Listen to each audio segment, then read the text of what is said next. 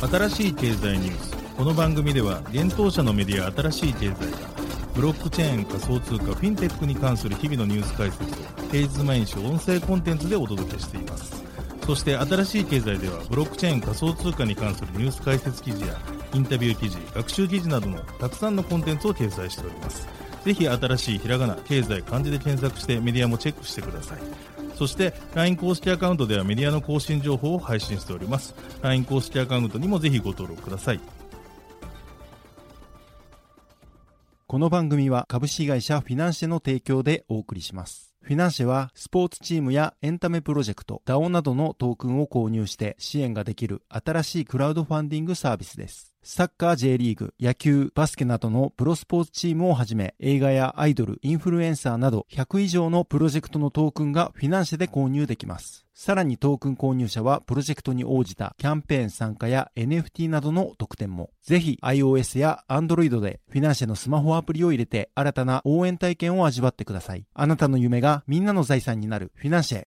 幻冬舎新しい経済編集部の武田です。大塚です。はい、本日は11月の2日水曜日です。今日のニュースいきましょう。ツイッターへの投資理由は言論の自由支持のためバイナス CG 言及。仙台市がアスターのアスタージャパンラボ参画自治体として福岡市に続きマイクロストラテジー四半期決算ビットコイン減損は約1億円にとどまる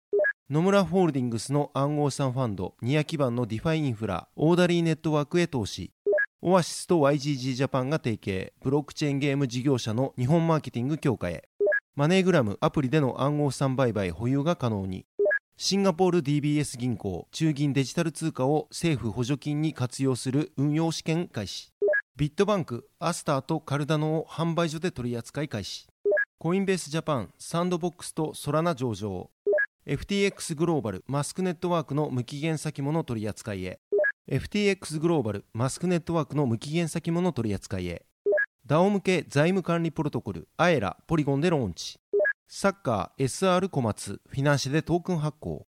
一つ目のニュースはツイッター投資の理由をバイナンスの CG が言及というニュースです。イーロン・マスク氏のツイッター買収に世界最大の暗号資産取引所バイナンスが5億ドルの投資を決めた主な理由が言論の自由の支持のためであることが明かされました。これについてバイナンスの CEO CG ことチャンポンジオ氏は言論の自由を非常に支持すると述べています。支持氏は700万人以上のフォロワーを持つアクティブなツイッターユーザーです。バイナンスがツイッターに投資したのには非常に強い理由があると同氏は述べています。ポルトガルの首都リスボンで開催された欧州最大の技術会議ウェブサミットのオープニングイベントで CG 氏は第一に言論の自由を極めて尊重したいと述べツイッターについて自身の意見を発信する場所であると同氏は強調しました。そしてツイッターは言論の自由のための自由なプラットフォームであることそれが第一の理由ですと重ねてコメントをしています。マスク氏のツイッター買収劇は数ヶ月にわたる法廷内外での紆余曲折を経て先週木曜日に取引が正式に終了しました。そしてマスク氏は直ちにプラットフォームのトップエグゼクティブを解雇しました。現在非公開のツイッター社ではマスク氏が同社の取締役会と意思決定を完全にコントロールしているためバイナンスのような共同投資家が少数株主としてツイッターの将来にどれだけ積極的に関与できるかは不明です。440億ドル約6.5兆円にも及んだ今回の取引におけるマスク氏の共同投資家のほとんどはセコイアキャピタルフィデリティマネジメントアンドリーセン・ホロウィッツブルックフィールドなどのファンドです。バイナンスは先週、ブロックチェーンと暗号資産がツイッターにどのように役立つか研究するチームを作ると発表しました。CG 氏は、私はツイッターのヘビーユーザーです。私は私たちの業界にとって重要である製品に投資したいと述べ、バイナンスがツイッターへ長期的に投資する予定であることを話しています。マスク氏は1日、人気の高い認証バッジを含むツイッターのブルーサービスに8ドルを課すと発表しました。ツイッターのサービスを収益化し、ソーシャルメディアネットワークを広告に依存しないものにするためです。マスク氏がツイッターに関して持っている他のアイデアについて尋ねられた CG 氏は、イーロン・マスクは予想するのが非常に難しい人物だと答えています。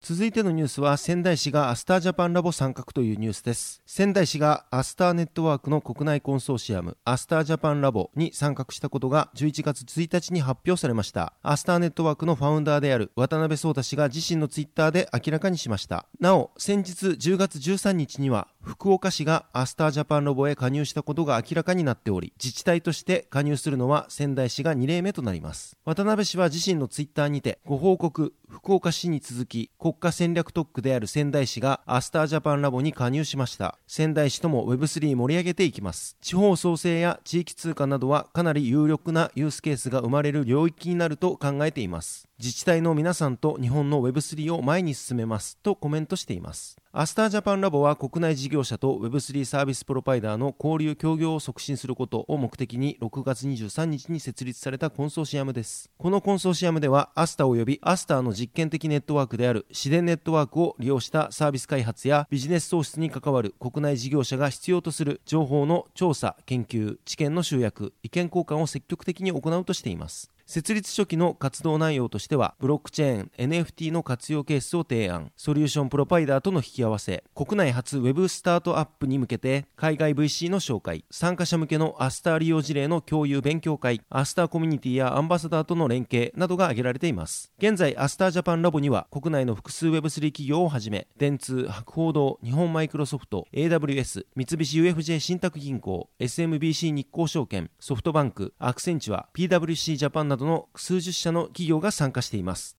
続いてはニュースいきます。企業としてビットコインの購入を積極的に進めているアメリカナスダック上場企業のマイクロストラテジーが2022年第3四半期の決算を11月1日に発表しました。発表によると第3四半期にビットコイン保有によって生じた減損費用は72万ドル、約1億円となっており、2021年の第3四半期の減損費用である6520万ドル、約96億円と比較すると大幅に減少しています。これは第2四半期から第3四半期にかけてビットコイン市場が安定したことに起因するようです。同社の CFO アンドリュー・カン氏はビットコイン戦略へのコミットメントをさらに強化するため、マイクロストラテジーは今期約301ビットコインを追加取得し、合計13万 BTC を保有する世界最大のビットコイン保有上場企業であり続けています。当四半期はビットコイン価格が安定していたため、ビットコインの減損損失を最小限に抑えることができました。また、財務会計基準審議会が最近、ビットコインの公正価値会計を支持することを発表したことも後押しとなりました。とコメントしています。マイクロストラテジーの直近のビットコイン追加購入は今年9月21日、その際に同社は600万ドル、約9億円相当となる 301BTC を平均取得価格約285万円、19,851ドルで購入しています。なお、今回発表された財務報告書によると、同社のビットコイン保有量は13万 BTC であり、1BTC あたりの平均取得額は3万639ドルとのことです。また同社は今年9月、ビットコイン購入を目的に5億ドル相当の株式売却を行っています。さらに同様の目的で、昨年6月にも10億ドル相当の株式売却、4億ドル分の2028年満期の有担保シニア債券を死亡発行しています。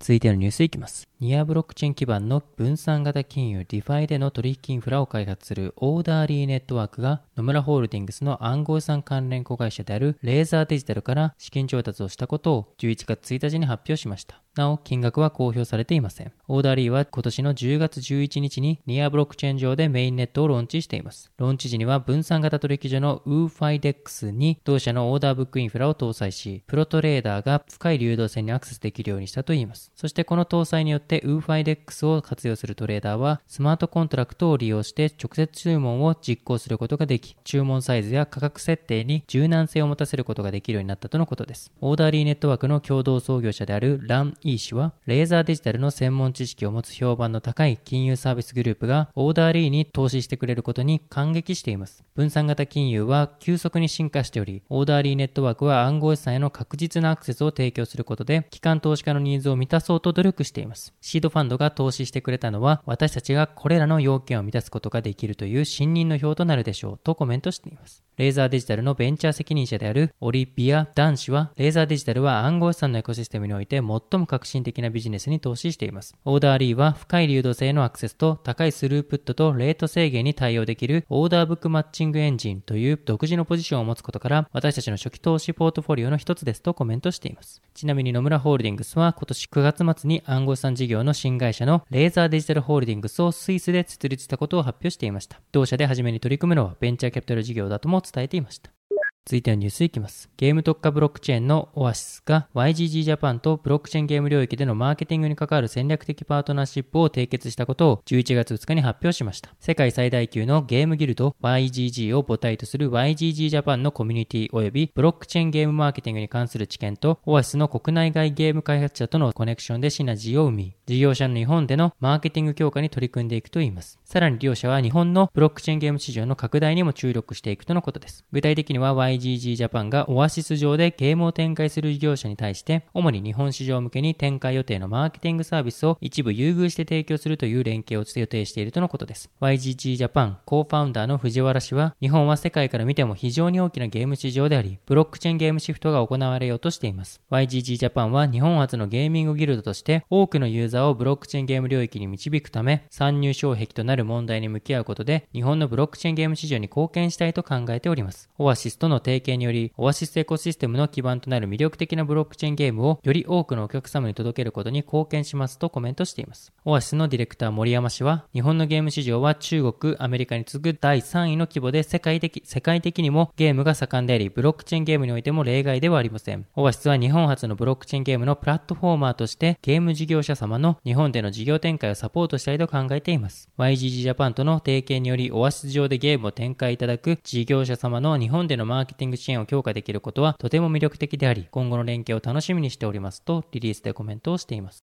続いてのニュースはマネーグラムが暗号資産取引機能をアプリに導入というニュースです国際送金ネットワークマネーグラムが暗号資産取引所であるコインミーと提携し送金アプリに暗号資産の取引機能を導入したことを11月1日発表しました。暗号資産の取引機能はビットコイン、イーサリアム、ライトコインの3銘柄に対応し米国で利用可能ということです。今後は各州の規制に応じより多くの銘柄に対応するよう検討していくといいます。なお、マネーグラムは6月に、ステラ開発財団と米ドルステーブルコイン USDC 送金及び換金サービスを開始しています。これにより、暗号資産ステラ対応ウォレット利用のユーザーがマネーグラムの取扱店ネットワークを通じて USDC を送金したり、銀行口座やクレジットカードを必要とせずに USDC と現金をシームレスに換金可能になったということです。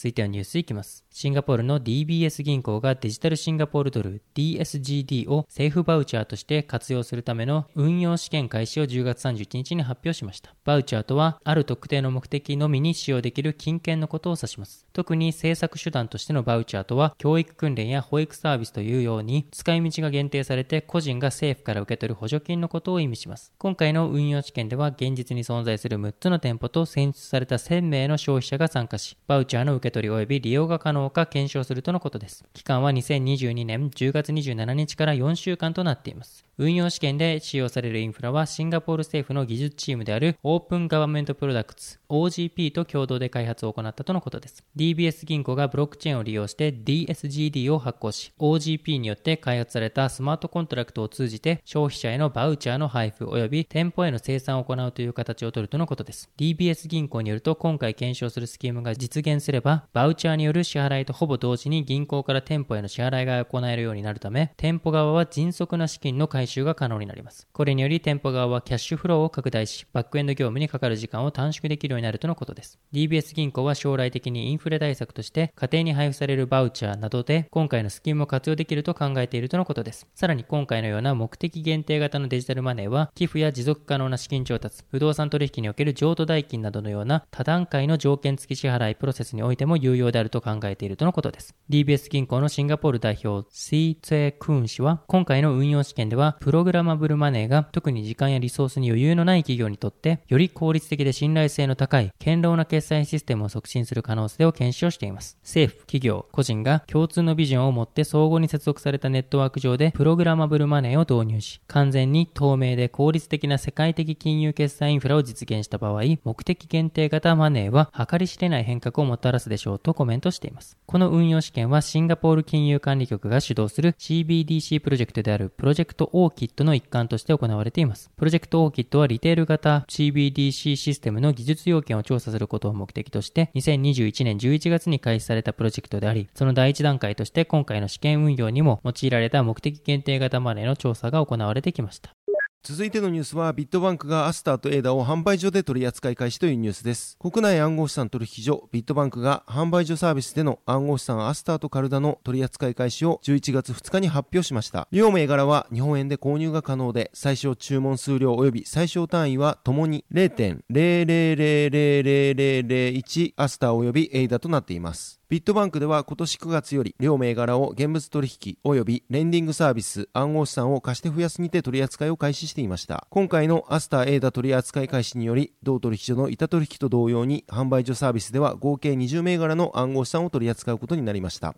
続いてのニュースはコインベースジャパンがサンドとソル取扱い開始というニュースです。国内暗号資産取引所コインベースジャパンが暗号資産ザ・サンドボックスサンドとソラナ・ソルを取り扱い開始したことを11月1日に発表しました。国内取引所においてサンドが上場するのはコインチェックに続き2例目です。またソルについては FTX ジャパン GMO コイン SBIVC トレードに続き4例目となります。両銘柄は iOS および Android のコインベースアプリとブラウザー版コインベース .com にて取引が可能になっているとのことです。なおコインベースジャパンはこれらのサービスで現在販売所機能のみを提供しているため板取引ではなく販売所での取り扱いとなります。なおコインベースジャパンは今回のサンドとソル上場により全14銘柄の暗号資産を取り扱うことになりました。現在同取引所ではザ・サンドボックスとソラナのほかビットコインビットコインキャッシュイーサリアムライトコインポルカドットステラルーメンチェーンリンクエンジンコイン OMG イーサリアムクラシックベーシックアテンショントークンメーカーの取引が行われています。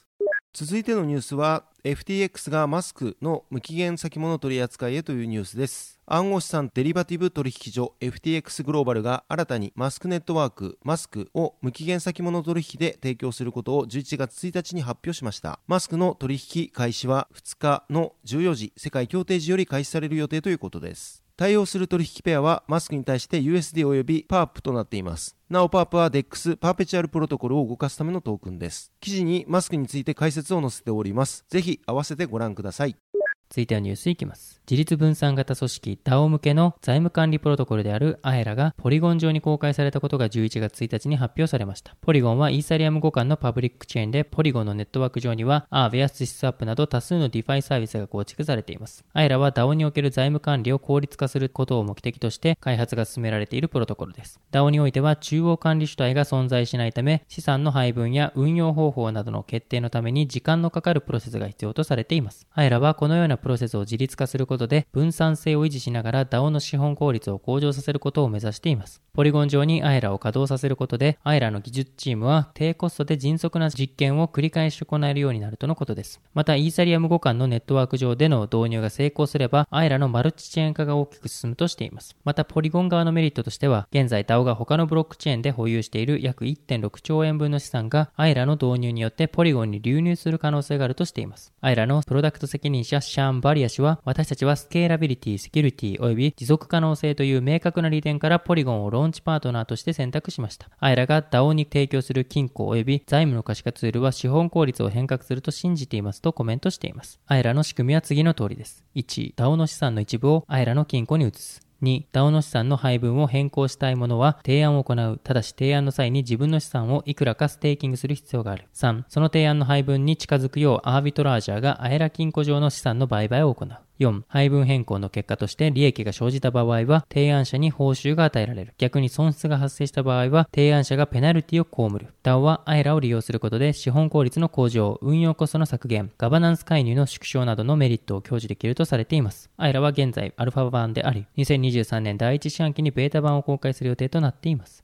続いてのニュースは SR 小松がフィナンシェでトークン発行というニュースです次世代クラウドファンディングサービスフィナンシェがサッカークラブ SR 小松のトークン新規発行と販売開始を11月2日に発表しました。SR 小松は北信越フットボールリーグ2部に所属するサッカークラブで石川県小松市拠点で2030年 J3 昇格を目標に活動しています。なお今回フィナンシェ上で発行されるトークンは SR 小松トークンとして販売されるということです。SR 小松トークン購入者は特典としてチーム運営の一部に携われる投票企画への参加や参加型イベントへの招待、特典抽選への応募などの権利が得られます。投票はトークン保有数に応じて投票数が多くなる仕組みや保有しているトークン数の割合によって抽選特典の当選確率が変動する仕組みとなっています。また、一定のトークンを保有しているサポーターには限定の特典も提供されるということです。なお、フィナンシェで発行されているトークンは、金融商品取引法上の有価証券ではなく、資金決済法上の暗号資産でもないということです。現時点で発表されているトークン保有特典として、一生涯 SR 小松の試合観戦料が無料になる限定ナンバリングユニフォームの購入抽選券、ご支援者をキャラクター化し、クラブポスターに出演できる権利、石川県の提携店舗で利用できる優待特典が挙げられています。SR 小松トークンの初回販売は11月2日11時から開始しており、12月20日21時まで実施される予定です。なお、SR 小松トークンの販売には3万ポイント、5万ポイント、10万ポイントで購入できるメニューが3種類用意されています。それぞれで獲得できるトークンと特典が異なります。それぞれのメニューでは購入ポイント分の SR 小松トークン付与及び先ほどお伝えした投票及び抽選企画等への参加権とトークン保有数に応じた特典、そして NFT となる初期サポーター記念コレクションが提供されます。なお、フィナンシェポイントは、フィナンシェプラットフォーム上でのみ使用できるポイントのことで、1ポイント1円で購入ができます。